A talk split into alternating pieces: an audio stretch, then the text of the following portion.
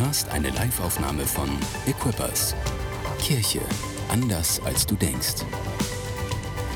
Weitere Informationen findest du auf mainz.equippers.de. Preis dich, Jesus. Jesus, du bist der Gott der Erweckung. Du bist der Gott, der Dinge berührt und wiederherstellt, der Dinge berührt und heilt, die krank sind, der in die Finsternis Licht hineinbringt. Du bist der Gott der Hoffnung und der Zukunft.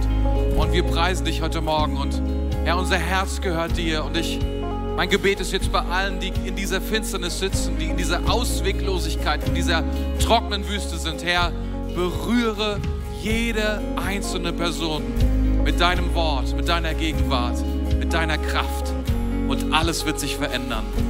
Amen. Amen. Ihr Lieben, bitte nehmt auch Platz, wenn du zu Hause bist und schon Platz genommen hast, dann freue ich mich ganz besonders darüber.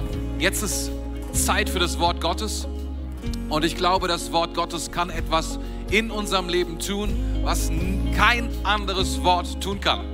Es kann das, es kann eben Gottes Wort in unser Leben hineinbringen. Nicht irgendein Wort, nicht irgendeine Kolumne aus, aus dem Fokus, dem Spiegel, aus der Süddeutschen Zeitung oder sonst irgendwoher, sondern das Wort Gottes in unser Leben. Das ist sehr, sehr powerful. Und ähm, heute, ich habe es bereits gesagt, es geht um die zehn Gebote. Über die zehn Gebote. Und nicht ich werde predigen, sondern fünf junge Preacher werden am Start sein. Wow. Und vielleicht denkst du dir, meine Güte, die zehn Gebote, was für ein trockenes Thema. Ich möchte dir sagen heute Morgen, das ist es nicht. Es ist, die zehn Gebote werden unterschätzt. Sie werden häufig auch, ähm, ich glaube sogar verwässert von einigen, die sagen, na ja, was soll das bedeuten? Der Buchstabe tötet, der Geist macht lebendig. Ich glaube, bevor wir lebendig werden können, müssen wir erstmal tot sein. ja, das freut uns nicht so sehr im Herzen, aber du wirst sehen, dass die zehn Gebote sind dafür da, um uns zu segnen, um uns zu segnen. Und ich bin sicher, heute Morgen wird das Wort, und im Hebräischen ist es so, dass es nicht zehn Gebote sind, sondern zehn Worte. Heute Morgen haben wir fünf Worte, fünf Worte, fünf Worte aus den zehn Worten. Das wird powerful, oder? Wir sind alle gespannt. Schnall dich an, mach dich bereit. Julian wird beginnen. Danach kommt Lisa, Salome, David und Mitch. Okay?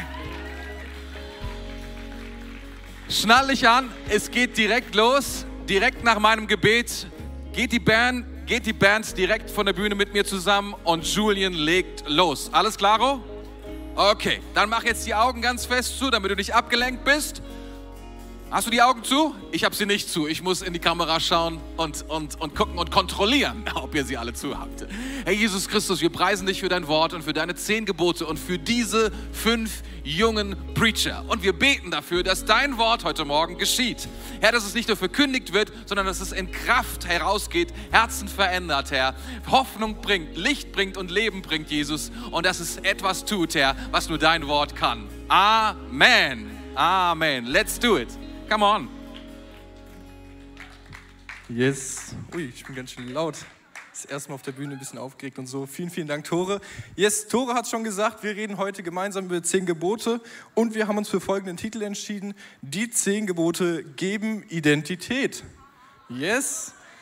Ähm, Tore hat schon ganz richtig gesagt, wir werden zu fünft einfach jeder entweder ein Gebot beziehungsweise einfach einen Punkt nehmen und einfach, was uns auf dem Herz liegt. Wir wollen kurz darüber reden. Und ich will einfach, ich habe die Ehre, diesen, diesen Start zu machen und will einfach mit einer kurz, kurzen persönlichen Story aus meinem Leben erzählen. Und jeder, der mich ein bisschen besser kennt, weiß, Kochen und ich sind nicht unbedingt die besten Freunde. Ich lasse das einfach mal so kurz im Raum stehen. Und jetzt kommt die Story dazu. Und zwar, Marie war vor, ich glaube, hm, vielleicht, ich bin schlecht in Schätzen, vielleicht letztes Jahr, irgendwann war das, keine Ahnung. Auf jeden Fall war sie bei einer Freundin, bei der Jackie und Marie ist, by the way, meine Schwester. Und äh, sie war da und hat mich irgendwie auf dem Rückweg, als sie gerade wiederkam, wollten sie mich mit einsammeln. Und ich dachte, okay, es ist gegen Mittag, die haben bestimmt Hunger, also koche ich was. So, wie schon bereits erwähnt, sind Kochen und ich nicht die besten Freunde. Aber ich dachte, Nudeln, Nudeln habe ich schon mal gemacht, das kriege ich hin. Und Tomatensauce habe ich zwar noch nie selbst gemacht, aber es gibt immer ein erstes Mal und ich habe schon haufenweise gegessen. Also von daher, Nudeln mit Tomatensauce, it is. Ähm, Problem ist halt, wir hatten Nudeln da, aber hat man Tomatensauce fertig zu Hause oder macht man die selbst? Und ich bin einfach mal in den Keller und habe geguckt, was ist da mit Tomate. Ähm, war keine Fertigtomatensauce da und dachte mir, okay, egal, ich gehe einfach auf Google. Ich gehe auf Google, ich gehe auf YouTube, noch besser gesagt, da sehe ich, wie es jemand kocht und da sehe ich das Endprodukt und es wird bei mir genauso aussehen. Dann bin ich äh, auf Google gegangen, als Tipp, Google hilft nicht wirklich, aber ich habe ein Rezept gefunden und da drin waren Zwiebeln, macht Sinn, Mehl, kann mir das einer beantworten, ob das Sinn macht? Ich weiß nicht. Mark? Ja, macht Sinn? Okay, ich kriege da hinten. Nein? Okay, hier streiten sich die Meinungen. Danach gibt es noch bestimmt eine angeregte Diskussion darüber, ob Mehl in der Tomatensauce gut oder schlecht ist. Aber es geht weiter mit Salz, macht auch Sinn, so Gewürze und sowas. Und dann als anderes Gewürz Zucker. Keine Ahnung, hier kommen schon die ersten Was-Laute im Raum, keine Ahnung. Äh, Öl, Fett, Wasser und dann Tomatenmark oder die Alternative Ketchup. So, und ratet mal, wer keinen Tomatenmark finden konnte. Ja, ich. Und da gab es die Alternative Ketchup. Und ich kann euch sagen, das Endprodukt davon, das war überhaupt nicht, überhaupt nicht cool. Also Marie kam nach Hause und das Erste, was sie gemacht hat, war gelacht. Und so ähnlich ging es mir auch. Ich dachte mir so, okay, das schmeckt nicht und so. Und Marie hat dann irgendwie noch eine Soße hingezaubert und so weiter. Ich weiß nicht, wie macht man das? Hat man die irgendwo noch im Schrank zu Hause oder so stehen? Was weiß ich. Naja, aber worum es mir ging in dieser Story ist einfach, ich war dankbar. Ich war dankbar dafür, dass Marie und Jackie mich wohin nehmen und ich wollte es einfach irgendwie ausdrücken, selbst wenn ich es nicht gut kann. Aber ich dachte, okay, an diesem Punkt kann ich vielleicht mich einbringen und sie tat etwas für mich, also will ich sie ehren. So. Und darüber wird es heute auch gehen, über das Prinzip von Ehre. Und deswegen will ich mit euch direkt in die zehn Gebote reinschauen. Jeder, der die zehn Gebote ein bisschen kennt, weiß, es gibt so ein Gesetz, das hört man am liebsten von seinen eigenen Kindern, die ich jetzt nicht habe, aber meine Mom ist bestimmt gerade ganz stolz auf mich, dass ich gerade dieses Gebot ausgewählt habe. Nur noch, mal, nur noch mal kurz zur Info, meine Mom hat mich nicht beeinflusst, was dieses Gebot anging. Ich habe es mir freiwillig ausgesucht. Alright. Dann denke ich mal, wir schalten einfach direkt rein und zwar das Ganze steht in 2. Mose 20, Vers 12 und darin steht, du sollst deinen Vater und deine Mutter ehren, dann wirst du lange in dem Land leben, das dir der Herr, dein Gott, gibt. Yes, das war es eigentlich schon. Aber ich frage mich so, wir wollen ja heute darüber reden, über die zehn Gebote. Diesen, diesen Punkt können wir abhaken. Aber was hat das mit Identität zu tun? Und ich glaube, in dem Vers geht es gar nicht mal um deine eigene Identität, sondern dass du Identität gibst. Es geht darum, dass du deinen Eltern sozusagen die Identität gibst, dass sie Vater sind und dass sie Mutter sind. Und deswegen glaube ich, ist dieser Vers gerade so wichtig, dass wir es begreifen, dass wenn du, wenn du mit jemandem redest und ihn ehrst, dass du ihm Identität dazu sprichst. Und äh, Du bestätigst durch diese Ehre das, diejenigen, die sie sind in deinem Leben. Du bestätigst dadurch das, was wir für dich getan haben und das, was sie in deinem Leben tun werden. Ähm, und du ehrst damit auch noch natürlich Gott, der deine Eltern aus dem Grund gewählt hat, der deine Eltern aus einem bestimmten Grund rausgewählt hat und dich in diese Familie reingeboren hat. Und jetzt ist halt noch so die Frage, ich habe es einfach immer so ein bisschen Fragen formuliert, um mir selbst auch eine Orientierung zu geben. Aber jetzt wieder die Frage, warum sollten wir die Eltern ehren? Wir haben jetzt darüber gesprochen, dass es wichtig ist, aber warum sollte ich es machen? So. Natürlich aus rein praktischen Gründen könntest du es machen, weil sie dich versorgen, sie geben dir Essen, sie geben dir einen Schlafplatz, sie ziehen dich groß und bringen dir ein paar grundlegende Sachen bei, wie äh, Bausparverträge oder sowas. Aber ich glaube, es ist auch so wichtig, deine Eltern zu erben, weil, sie, weil dadurch kannst du deinen Glauben an Gott ausdrücken. So, du kannst durch dein Verhalten dein Gehorsam ausdrücken. Und ich glaube, indem du deinen Eltern was Gutes tust und dankbar für sie bist, machst du darin einen Unterschied. Und ich spreche das selbst aus Erfahrung. Ich glaube, meine Eltern hatten nicht die leichteste Zeit vor ein paar Jahren mit mir, sage ich mal. Ähm, aber ich glaube, für sie war es die Zeit wahrscheinlich noch viel härter. Sie haben sich viel mehr Gedanken gemacht und sowas. Und mittlerweile kann ich sagen, okay, ich kann sie ehren für das, wie sie mit mir durchgehalten haben, sage ich mal. Und, ich, und wir lesen auch noch in diesem Vers, dass Gottes belohnen wird, wenn du die Eltern ehrst. So. Wir lesen, dann wirst du lange in dem Land leben, das dir der Herr, dein Gott, gibt. So, hier steht sogar tatsächlich gar nicht geben wird, so in der Zukunftsform, sondern hier steht gibt. Er gibt es dir direkt, weil aus diesem, aus diesem Ehren fließt ein Segen für dich heraus. Und wenn du bis jetzt noch nicht mitgeschrieben hast, will ich dir noch einen Punkt sagen, den ich schon kurz erwähnt habe. Und da steht, durch Ehre sprichst du Identität zu. Ich habe es schon gesagt, aber dieser Punkt, der bringt es so klar, einfach wie gesagt, auf den Punkt, weil, weil es das ist, was, was sozusagen mein Ziel ist, dir zu vermitteln. Durch Ehre sprichst du Identität zu. Und es ist auch nicht nur abhängig von Eltern, sondern ich würde auch sagen, das geht auch noch viel weiter raus. Das geht auch noch über deine Leiter, über Freunde, Vorgesetzte, Chefs, Lehrer, Professoren und so weiter. Die Liste ist lang. Und ich glaube, es ist so stark, dass Leute für das erst, was sie sind und was sie tun und konkret werden in dem, was, wie du sie erst.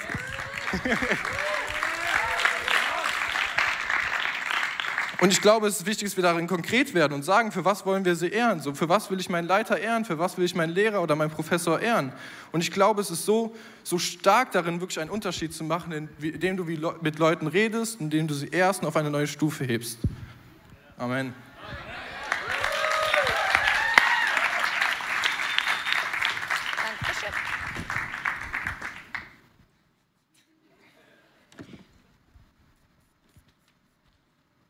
Ja, das war eine mega Messe von Julien, oder? Vielen Dank. Ehre deine Eltern, ist so wichtig. Ich habe vor einer Weile von einem, von einem New Yorker Designer gehört, der den Auftrag bekommen hat, eine U-Bahn-Station in New York neu zu gestalten.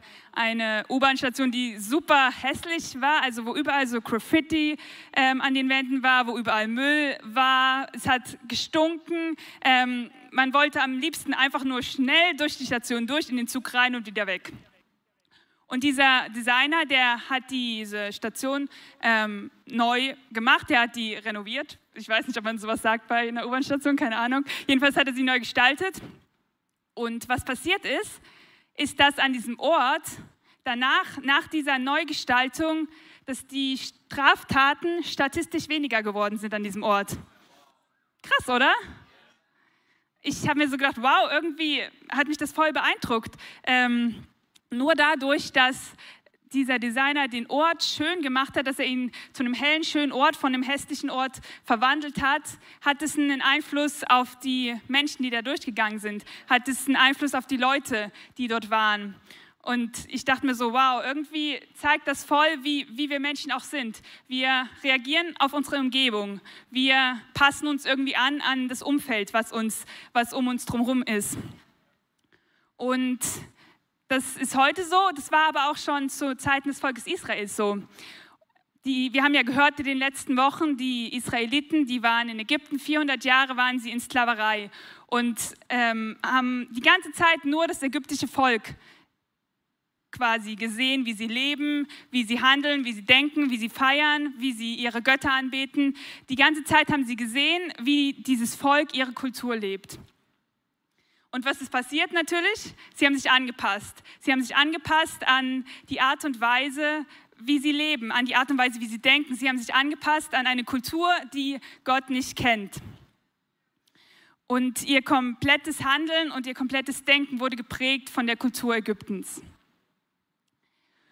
Und was ich dich heute Morgen fragen möchte, ist, wo, wovon ist dein Denken geprägt? Was ist die Umgebung, die dich am meisten beeinflusst? Wo gehst du einfach mit dem Strom, weil alle anderen es auch machen? Wo passt du dich an?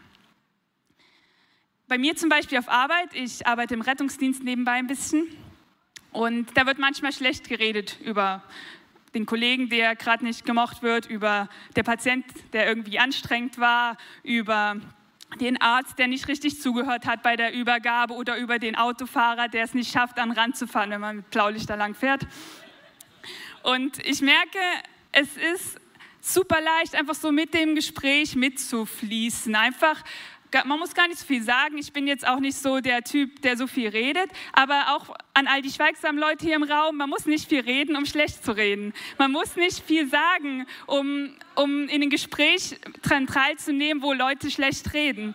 Und ähm, ja, ich habe so gemerkt, es ist so schwer, mich dagegen zu stellen. Es ist so schwer, einfach was Positives vielleicht, die, das Gespräch in eine, in eine gute Richtung zu lenken und nicht einfach auch nur die Klappe zu halten, wenn andere schlecht reden.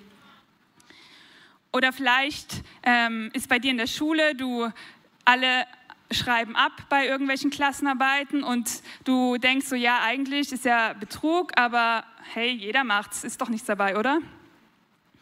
Oder bei dir auf Arbeit ist ein super schlechte, ähm, ja, ist keine Motivation irgendwie am Start. Jeder macht so seine Arbeit so halbherzig irgendwie dahin. Jeder gibt sich nicht wirklich Mühe und du hast eigentlich voll die Leidenschaft für deinen Job, aber dadurch, ähm, dass alle so, ja, nur so halb dabei sind, merkst du, nimmt deine Motivation auch ab. Und ich habe mich gefragt, hey, woher kommt das? Und ich glaube, wenn ich nicht weiß, wer ich bin, dann werde ich mich immer anpassen. Wenn ich mir nicht sicher bin, was mich tief in meinem Inneren ausmacht, werde ich immer nur ein Spiegel meiner Umgebung sein. Wenn ich nicht sicher weiß, wer ich bin, dann werde ich immer nur meine Umgebung spiegeln. Und auch das Volk Israel, das war in einer großen Unsicherheit darüber, wer sie als Volk sind. Sie kamen aus Ägypten raus und plötzlich wussten sie nicht mehr, wer sie waren. Und da möchte ich euch einen Vers aus Exodus äh, 19, Vers 5 vorlesen, wo, wo, Gott ihnen, ähm, ne, wo Gott mit ihnen einen Bund schließt, wo er ihnen die zehn Gebote gibt. Und da steht, wenn ihr mir nun gehorcht und den Bund haltet, den ich mit euch schließen werde, sollt ihr vor allen anderen Völkern der Erde mein besonderes Eigentum sein. Denn die ganze Erde gehört mir. Ihr sollt mir ein Königreich von Priestern, ein heiliges Volk sein. Wow, dieser Bund mit Gott gibt dem Volk Israel Identität. Gott sagt, ich erwähle euch als mein besonderes Eigentum, ihr seid mein heiliges Volk. Vielleicht fragst du dich jetzt, jo, heilig, irgendwie ähm, schon oft gehört, in der Kirche sagt man das ständig, aber was bedeutet das eigentlich? Und heilig bedeutet, es ist Gott hat sie rausgenommen, er hat sie ausgesondert, er hat sie aus Ägypten herausgerufen und sie für was anderes bestimmt. Sie sind nicht gewöhnlich, sie sind für Gott bestimmt. Und ich möchte dich fragen, hey, weißt du, dass du nicht gewöhnlich bist? Weißt du, dass, du, dass Gott dich bestimmt hat, damit du für und mit ihm lebst? Du bist geschaffen, um ein Leben mit, für und mit diesem Gott zu, zu leben und nicht einfach nicht, dich nur anzupassen an deine Umgebung. Gott hat dich herausgerufen, er hat dich geheiligt. Und, das, und er heiligt jeden einzelnen Teil deines Lebens. Er möchte, dass du in jedem einzelnen Teil deines Lebens für und mit ihm lebst. Und aus diesem Wissen, wer du bist, dass dass er dich erwählt hat, dass er dich gerufen hat, dass er, er möchte, dass du mit ihm zusammenlebst. Aus diesem Wissen heraus kannst du gut reden über deine Kollegen und kannst sie ehren. Aus diesem Wissen heraus kannst du deinem Chef dienen, auch wenn es vielleicht schwierig ist. Aus diesem Wissen heraus kannst du auch noch über deinen Lehrer gut reden oder über deinen Professor, auch wenn er dir eine Vier gegeben hat und du denkst, es ist voll unfair. Ähm, und alle lästern ab, aber du kannst sagen, so, nee, ich möchte ihn trotzdem noch ehren. Und ja, was ich klar machen möchte, Gott möchte, dass du in jedem einzelnen Bereich mit und für ihn lebst. Bei deinen Freunden, in deiner Familie, an der Uni, an, an der Schule, auf deiner Arbeit. Er will, dass du für und mit ihm lebst. Du bist dafür geschaffen. Er hat dich herausgerufen, damit du ein Leben für und mit diesem Gott lebst. Amen.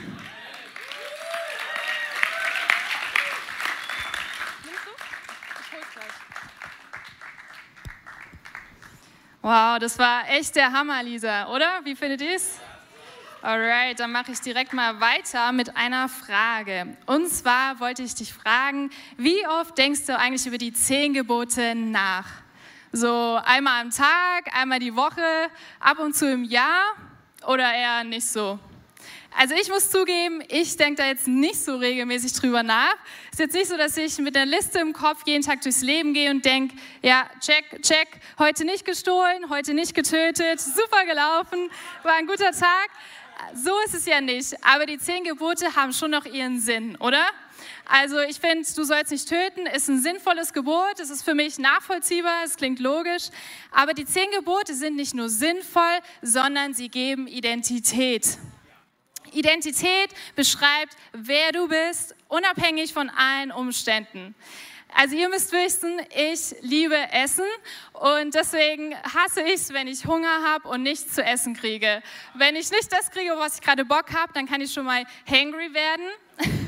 Das heißt, ich bin wütend vor Hunger und dann bist du besser nicht in meiner Nähe. Ähm, aber wenn, ich bin ja nicht immer so. Das heißt, wenn ich satt bin, dann bin ich total entspannt und relaxed und äh, ihr könnt eine gute Gemeinschaft mit mir haben. Ähm, ja, aber auf jeden Fall ist das Thema Identität sehr wichtig. Es wird so oft thematisiert heute. Weil die Frage, wer bin ich, beschäftigt jeden. Egal wie alt du bist, ob du gerade Teenie bist, ob du gerade Abi gemacht hast, ob du gerade deinen 60. Geburtstag gefeiert bist, diese Frage interessiert jeden. Und äh, so viele Menschen sind auf der Suche danach. Ich war zum Beispiel vor zwei Jahren auf Bali und da sind mir so viele Menschen begegnet, die auf der Suche nach sich selbst sind. Die haben sich echt ähm, ja, die Frage gestellt, wer bin ich? Und dachten, sie finden es am Ende der Welt. Sind gereist bis ans Ende der Welt, um die Frage zu beantworten. Aber ich will dir heute was sagen. Du wirst deine Identität nicht in dieser Welt finden, weil du nicht von dieser Welt bist. Du wirst deine Identität nur bei Gott finden. Er hat dich geschaffen, um eine persönliche Beziehung mit dir zu haben. Er kennt dich und er liebt es, Zeit mit dir zu verbringen. Aber um Zeit mit Gott zu verbringen, müssen wir die Gebote halten, damit wir heilig sind und Gemeinschaft mit unserem heiligen Gott haben können. Heißt es jetzt, wir können keine Gemeinschaft mit unserem heiligen Gott haben? Ich habe eine ermutigende Antwort für dich. Nein. Denn wie wir hier lesen, in Römer 8, Vers 3 steht, ähm, wie ist es dazu gekommen? Das Gesetz konnte uns nicht helfen, so zu leben, wie es Gott gefällt. Es erwies sich als machtlos gegenüber unserer sündigen Natur. Die Israeliten damals, als sie die Gebote gekriegt haben, sie haben es einfach nicht gepackt, die Gebote zu halten. Auch wir heute können viele Dinge manchmal nicht schaffen, egal wie diszipliniert du bist. Ähm, du hast dir vielleicht was vorgenommen, okay, die eine Sache möchte ich jetzt wirklich schaffen und du hältst es so lang durch, aber wir sind nun mal nicht perfekt. Irgendwann kommt der schwache Moment, irgendwann kannst du deine Disziplin nicht mehr so aufrechterhalten und du schaffst es nicht. Ja, was passiert jetzt? Wenn wir weiterlesen, steht in Römer 8, Deshalb sandte Gott seinen Sohn zu uns. Er wurde Mensch und war wie wir der Macht der Sünde ausgesetzt. An unserer Stelle nahm er Gottes Urteil über die Sünde auf sich und entmachtete sie dadurch. Hey Gott, es ist so wichtig, in Gemeinschaft mit dir zu leben, dass er seinen Sohn gibt und das Gesetz für uns erfüllt. Wow. Ich denke mir, so ein anderer Gott hätte vielleicht gedacht, nee, ich habe denen jetzt so viele Chancen gegeben, wenn die es einfach nicht schaffen, so, dann sollen sie halt gucken, wo sie bleiben. Nein, Gott liebt uns so sehr und will so gerne in Beziehung mit dir leben, dass er seinen kostbaren Sohn gab. Jesus musste sterben und das Gesetz wurde entmachtet, weil es unsere Identität ist, in Gemeinschaft mit Gott zu leben. Weißt du, in der Welt wird sich keine Identität zufriedenstellen. Ich zum Beispiel fall voll auf das Muster, mich über Leistung zu definieren. Nur wenn ich das schaffe, nur wenn ich das geleistet habe, dann bin ich jemand. Das Problem bei der ganzen Sache ist, ich bin nur ein Mensch. Das heißt, ich schaffe nicht alles, ich kann nicht alles leisten. Und wenn ich dann mal fehle, wenn ich mal einen Fehler mache, dann ist meine Identität von Leistung von heute auf morgen weg. Vielleicht ist es bei dir nicht Leistung, vielleicht ist es, suchst du deine Identität durch Gemeinschaft mit anderen. Es gibt die Identität mit ähm, den Leuten, die du, mit denen du rumhängst. Du suchst dir Leute aus, die beliebt sind, die viele Follower haben und die dir eine gewisse Identität zusprechen. Aber was ist das für eine Identität? Ist es eine Identität, die dir sagt, wer du bist, egal unter welchen Umständen, egal wenn du auch Fehler machst? Ich will auf keinen Fall sagen, hey, Gemeinschaft ist irgendwie schlecht. Gemeinschaft ist sehr, sehr gut. Es ist so wichtig, dass du dich connectest und nicht alleine durchs Leben gehst. Aber lass dich nicht von anderen Menschen definieren. Nimm nicht das, was sie über dich aussprechen, was vielleicht auch manchmal schlecht ist, als deine einzige Identität. Die einzige wahre Identität gibt dir nämlich Gott. Wenn du in Beziehung mit Gott lebst, wenn du Zeit mit ihm verbringst, wenn du in der Bibel liest, wirst du erfahren, wer du bist. Dass du wertvoll, geliebt und genug bist. Gemeinschaft mit Gott gibt dir Identität, aber es ist auch deine Identität, mit Gott in Gemeinschaft zu leben. Du bist nämlich dazu berufen, in Beziehung mit ihm zu leben. Das ist deine wahre Identität. Ja, ich weiß nicht, was du denkst, wie es sich für dich anfühlt, wenn du das hörst. Du bist dazu berufen, mit diesem heiligen Gott Gemeinschaft zu haben. Ich finde es ziemlich krass. Ich fühle mich nicht so heilig, ich, die immer Fehler macht und das immer und immer wieder. Ich bin dazu berufen, mit diesem heiligen Gott Gemeinschaft zu haben. Das ist schon krass. hey, du wirst deine Identität nicht in dieser Welt finden. Also such nicht weiter in irgendwelchen Büchern, auf irgendwelchen Reisen, sondern komm zu Gott. Komm mit der Frage, wer bin ich zu ihm? Und ähm, denn nur in Gemeinschaft mit Gott wirst du deine wahre Identität finden. Amen.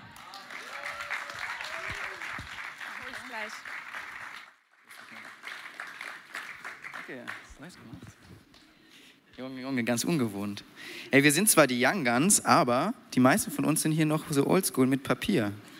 Ganz schön, ganz schön krass. Ja, unser Pastor hat immer ein iPad. Ich, müssen wir noch upgraden. Ey, Jesus hat das Gesetz erfüllt, um Gemeinschaft mit uns zu haben. Mega cool. Mega, was ihr alle schon rausgehauen habt. Und ich liebe es, wenn unser Pastor lange Einleitungen macht. Ich feiere Einleitungen, bin da voll der Fan von. Und deswegen habe ich mir mal die Einleitung von den zehn Geboten angeschaut. Und da steht tatsächlich was ziemlich Nices drin. Und deswegen will ich mich mit euch das gleich mal anschauen und zwar aus einer Perspektive von einem Menschen, der frei ist. Nicht von einem Menschen, der das schaut aus der, aus der Sicht eines Sklaven, sondern eines Menschen, der frei ist. Und wir wollen lesen in Exodus 20 ab Vers 2 oder nur Vers 2. Ich bin der Herr, dein Gott, der dich aus der Sklaverei in Ägypten befreit hat. Ich bin der Herr, dein Gott, der dich aus der Sklaverei in Ägypten befreit hat. Hey, so, so cool. Das Erste, was Gott sagt, was er quasi über die zehn Gebote stellt, es sind gar keine, gar keine Verbote, mit denen er beginnt, sondern ja Gebote. Und das Erste, mit dem er anfängt, ist mit Freiheit und Gnade. Er sagt, ich bin der Herr, dein Gott. Es sagt er zum Volk Israel, ich, ich sehe dein Leiden, ich sehe, wie es dir geht. Ich habe Gnade für dich, deswegen führe ich dich in Freiheit hinaus. Ich bin auch ein Gott, der befreit. Und ähm, das Krasse ist, das Volk Israel war in Ägypten und ähm, Dan hat letzte Woche über die zehn Plagen gesprochen. Das heißt, Gott hat seine Macht schon super, super krass gezeigt, um, um das Volk Israel aus, aus Ägypten herauszuführen. Und trotzdem stehen sie dann am Roten Meer und sind dann wieder irgendwie unhappy, weil die, die Ägypter dann doch hinterherkommen und klagen Mose und Gott an. Und das nächste, was Gott tut, er macht wieder ein Wunder. Er teilt das Rote Meer und er befreit sie sie können da durchgehen und ähm, trockenen Fußes und er vernichtet das Volk der Ägypter. Die Israeliten, sie kommen durch und dann kommen sie ähm, irgendwann zum Berg Sinai und ständig waren sie eigentlich schon so am, am Nörgeln und trotzdem fängt Gott damit an. Trotzdem sagt er nicht erst, hey, schau mal, da ist, da ist der Unglaube gewesen, als du vorm Roten Meer standest. Schau mal, da ist, ähm, da sind irgendwie Sachen gewesen, die, die, die, kommt nicht mit Verurteilung oder so, sondern das Erste, was er macht, ist, hey, er sagt, ich bin der Herr, dein Gott, ich bin dein Befreier. Und darüber will ich mit euch jetzt nochmal ein bisschen mehr sprechen. Und ähm, bei mir ist es so, ich bin meistens mein stärkster Ankläger selber. Das heißt, jemand anders sagt, ey, das hast du echt gut gemacht, ich denke nochmal drüber nach und analysiere das und dann sehe ich so, okay, da, da, da und da war nicht so, war nicht so gut. Und ich bin mein, mein, mein, selbst mein größter Ankläger. Aber Gott ist stärker sogar als du selbst. Das heißt, er kann dich sogar befreien von dir selbst. Und das ist ziemlich, ziemlich nice. Und ähm, genau wie er das Volk Israel aus Ägypten befreit hat, so will er auch heute noch dich befreien aus, aus deinem Gefängnis, in dem du vielleicht ähm, noch drin bist.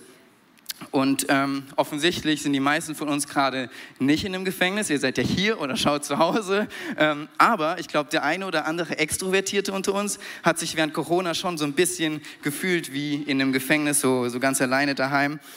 Und ähm, ich glaube, die meisten von uns, wir haben trotzdem irgendwie Bereiche in unserem Leben, wo wir sagen, die sieht vielleicht niemand anders, aber da sind wir noch nicht irgendwie frei frei von der Macht von Geld, von der Macht von Karriere, von der Macht von, von Vergleichen. Und ich meine, wir alle lieben TikTok, außer Donald Trump, und wir lieben Instagram und all diese Sachen.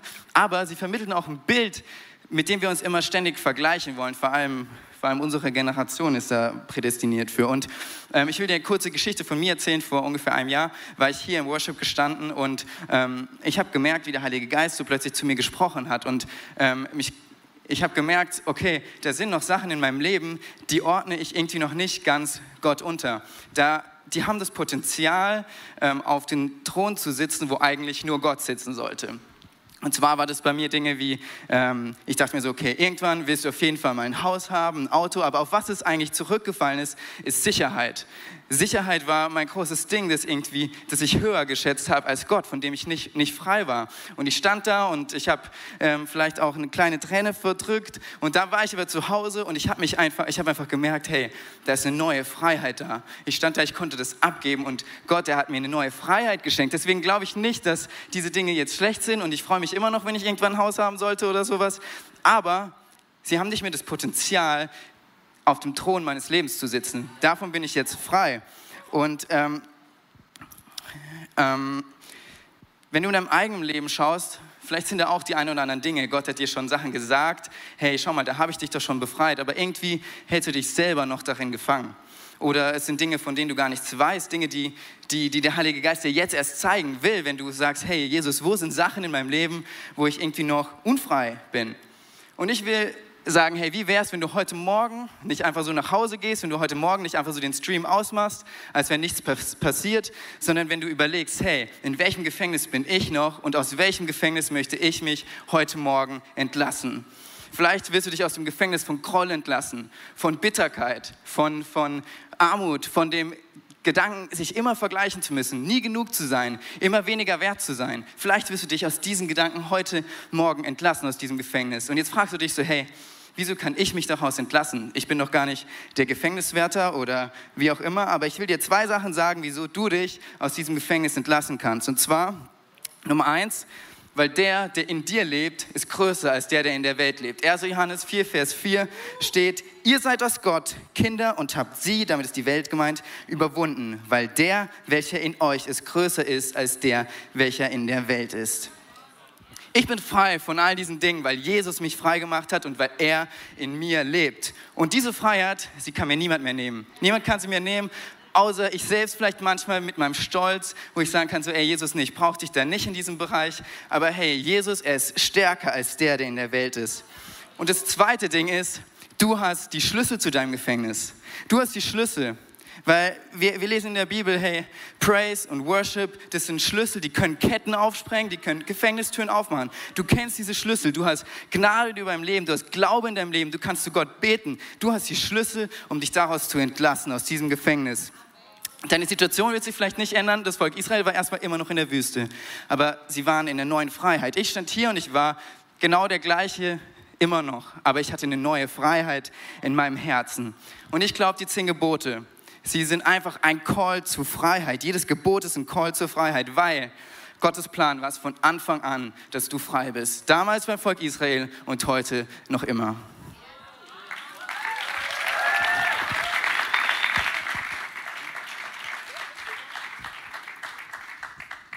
Yes, yes. So gut. Zehn Gebote. Ich mache eine kurze Umfrage. Wer liebt Regeln? Wer von euch liebt Regeln? Okay, nicht allzu viele. Hey, ich, ich kann das verstehen. So, ich bin auch immer der Einzige, der an der roten Fußgängerampel stehen bleibt. Alle Leute schauen mich immer an und denken, was ist denn mit dem los? Ist doch voll sinnlos. Aber ich bleibe manchmal nachts sogar an der roten Ampel stehen und denke mir so, nein, es ist rot. Das ist die Regel. Diese Regel hat einen Grund, sie hat einen Sinn aber nicht immer jeder sieht auch diesen Sinn. Und ich glaube, äh, es gibt Regeln, da ist es irgendwie klar. Ne? Man denkt sich, ah, okay, ja, das ist eine gute Sache, das sollte man unbedingt tun.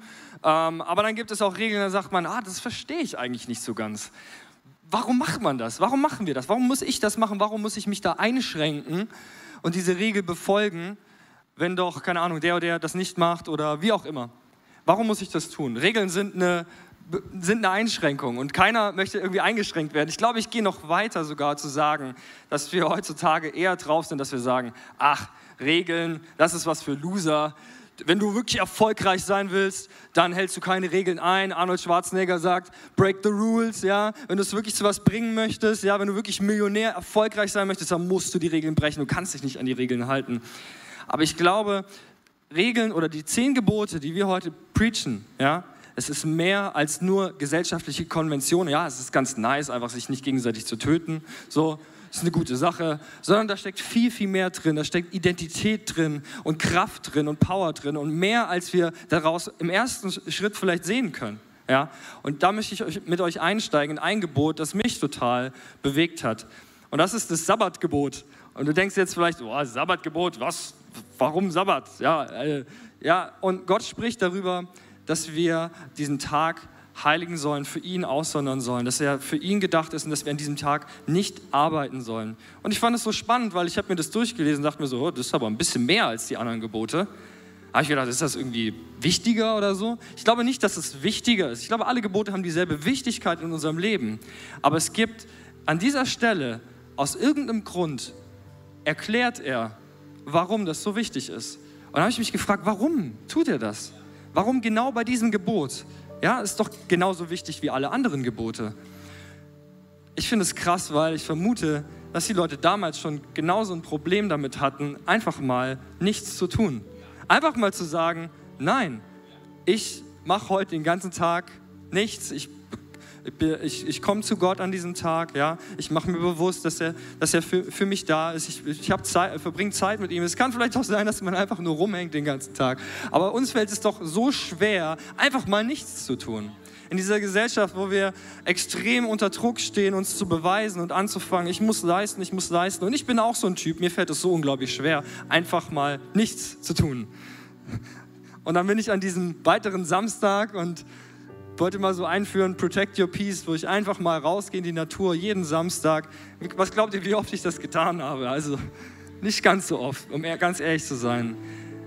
Aber dieses Gebot, das hat mich nicht losgelassen. Ich habe gemerkt, es ist etwas für uns, vielleicht auch für dich, für unsere Generation, zu lernen. Es gibt einen Tag, da möchte Gott nicht, dass wir arbeiten. Er möchte, geht sogar noch weiter. Die, die zu uns gehören, die in unserem Haus wohnen, die sollen auch nicht arbeiten. Sogar die Knechte, die für uns arbeiten, also jetzt heutzutage nicht mehr, aber auch die sollen nicht arbeiten. Und trotzdem fällt es uns so schwer. Warum? Weil wir uns so sehr darüber definieren, wer wir sind in dem, was wir tun. Und da frage ich mich, war das damals genauso? Hatten die Menschen genauso Schwierigkeiten? Hat Gott deswegen so einen klaren Punkt da drin gemacht?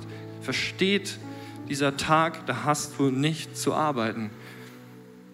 Und ich merke, da ist was Tieferes in diesem Gebot drin. Und ich merke, ja, das tut mir gut.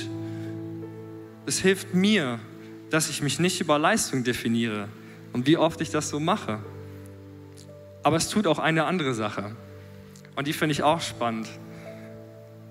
Weil was bringen Gesetze oder Gebote oder Regeln, wenn sie keiner einhält? Also, wenn ich, kein, wenn ich das Gebot nicht einhalte, sagen wir mal, es gibt ein Gesetz in Deutschland, aber keiner hält sich dran. Fußgängerampeln zum Beispiel, über Rot nicht überlaufen. Was ist dieses Gesetz dann noch wert? Ja, nichts. Aber jedes Mal, wenn ich anfange, diesem Gesetz, diesem Gebot nachzufolgen, gebe ich diesem Gebot Wert. Und dieses Gebot gibt mir Identität. Warum? Weil Gott es gesprochen hat. Dieses Gebot kommt von Gott. Wenn ich zum Beispiel vor der Polizei über die rote Fußgängerampel laufe, dann ist das respektlos. Dann ist das einfach nur frech. Ich weiß nicht, ob du dir das schon mal getraut hast. Also ich würde es mich nicht trauen. Ich mache es ja sowieso nicht, meistens. Aber wisst ihr, ich glaube nicht, dass die zehn Gebote abgeschafft sind oder so etwas. Und ja, Gott hat diese Gebote erfüllt und sie sind, das Gesetz ist so entmachtet worden, all diese Dinge. Aber was der Ursprung und was immer noch so ist, die zehn Gebote sollten uns näher zu Gott bringen. Und jedes Mal, wenn ich anfange, dieses Gebot ernst zu nehmen und zu sagen, ja, das ist mein Gebot, sage ich folgendes, ja, das ist mein Gott. Und dieser Gott gehört zu mir und ich gehöre zu ihm und ich werde mich daran halten und ich werde nicht Kompromisse machen, weil ich sage, ach, ich habe noch so viel zu tun, sondern ich sage, ich gehe ein Risiko ein und sage, heute mache ich nichts. Vielleicht habe ich dich ermutigt, nächste Woche einfach mal an einem Tag nichts zu machen. Aber es hilft dir, mehr in deine Identität reinzufinden, weil Gott ist mein Versorger, Gott ist meine Identität und sonst nichts und nicht meine Arbeit, meine Erfolge oder sonst irgendwas auf diesem Planeten. Und es ist so cool. Ich feiere das. Ich feiere Gott dafür, weil er lässt uns nicht los und er sagt, das ist mein Gebot.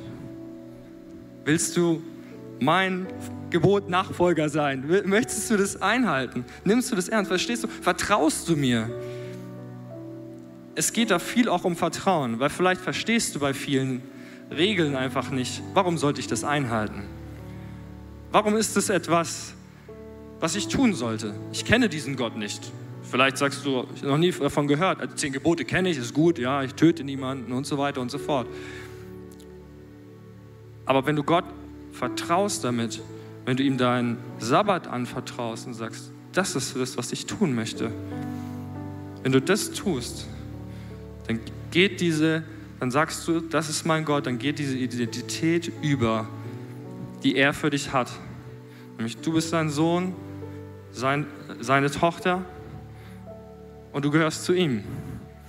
Und nicht, weil du aus Pflicht irgendwelche Regeln einhalten musst, sondern weil, weil du sagst, das ist mein Gott.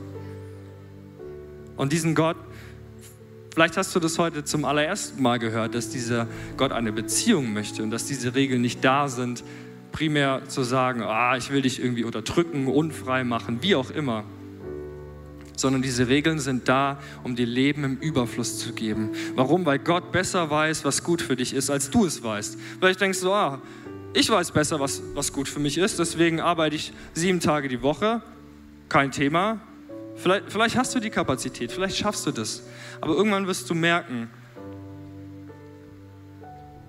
Gottes Gebote sind so stark und sie erkennen etwas in uns und sie setzen, sie zeigen Dinge auf und decken Dinge auf und du merkst, ja, eigentlich habe ich meine Identität aus mir selber gesucht und nicht aus diesem Gott. Aber das Gute ist, Gott ist da und Gott möchte diese Beziehung mit dir haben. Er wünscht sich das so sehr, dass du sagst, das ist mein Gott.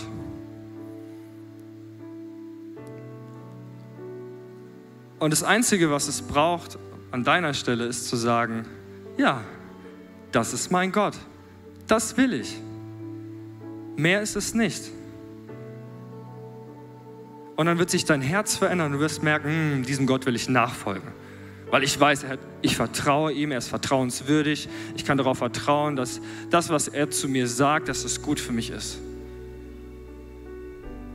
Hey, und ich will dir die Möglichkeit geben, wenn du jetzt gerade hier bist oder an deinem Bildschirm sitzt und merkst, hm, hm, ja, meine Identität, keine Ahnung, was meine Identität ist.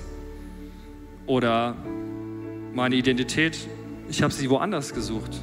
Und vielleicht auch dachte ich, ich hätte sie gefunden. Bis gerade eben dachte ich noch, ja, ja.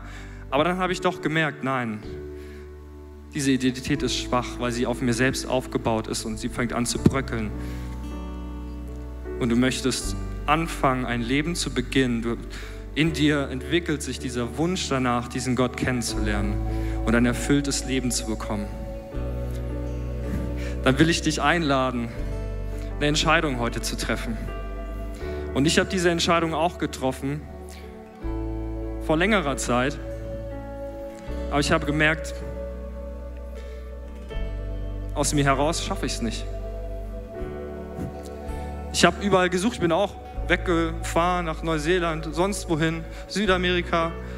Aber eigentlich ist meine Bestimmung, meine Identität ganz nah. Und sie liegt in Gott. Und dieser Gott war immer schon da. Und dieser Gott kennt dich. Und dieser Gott will mit dir gemeinsam dein Leben rocken. Und er möchte dir vollkommenes Leben geben. Und alles, was du dazu brauchst, ist ein, äh, was es dazu braucht, ist ein Ja von dir. Ein Ja, Herr, komm in mein Leben. Komm in mein Leben. Du bist mein Gott. Ich will dich in mein Leben einladen. Hey, und deswegen lass uns doch alle gemeinsam mal kurz hier die Augen schließen. Und wenn du an deinem Bildschirm sitzt, auch hier am Bildschirm, bitte schließ die Augen. Gib diese, diesem Moment Bedeutung und Gott ist jetzt hier. Und er kennt dich. Hat dich schon immer gekannt, in- und auswendig. Und er kennt deine Struggle. Er sieht, dass du deine Identität woanders gesucht hast. Aber er hat etwas Besseres für dich. Und deswegen jetzt, wo du deine Augen geschlossen hast, will ich dich einladen, zu sagen, zu beten und zu diesem Gott zu kommen und zu sagen, ja Herr, ich will. Schenk mir eine neue Identität. Ich will dich kennenlernen. Sprich mir nach. Vielleicht, wenn du dich nicht traust, sprichst du in deinen Gedanken nach. Herr Jesus, ich lasse dich in mein Leben. Ich lasse zu, dass du mir Identität gibst und dass du diese Identität zu 100% ausfüllen darfst. Komm in mein Leben. Amen. Amen. Amen.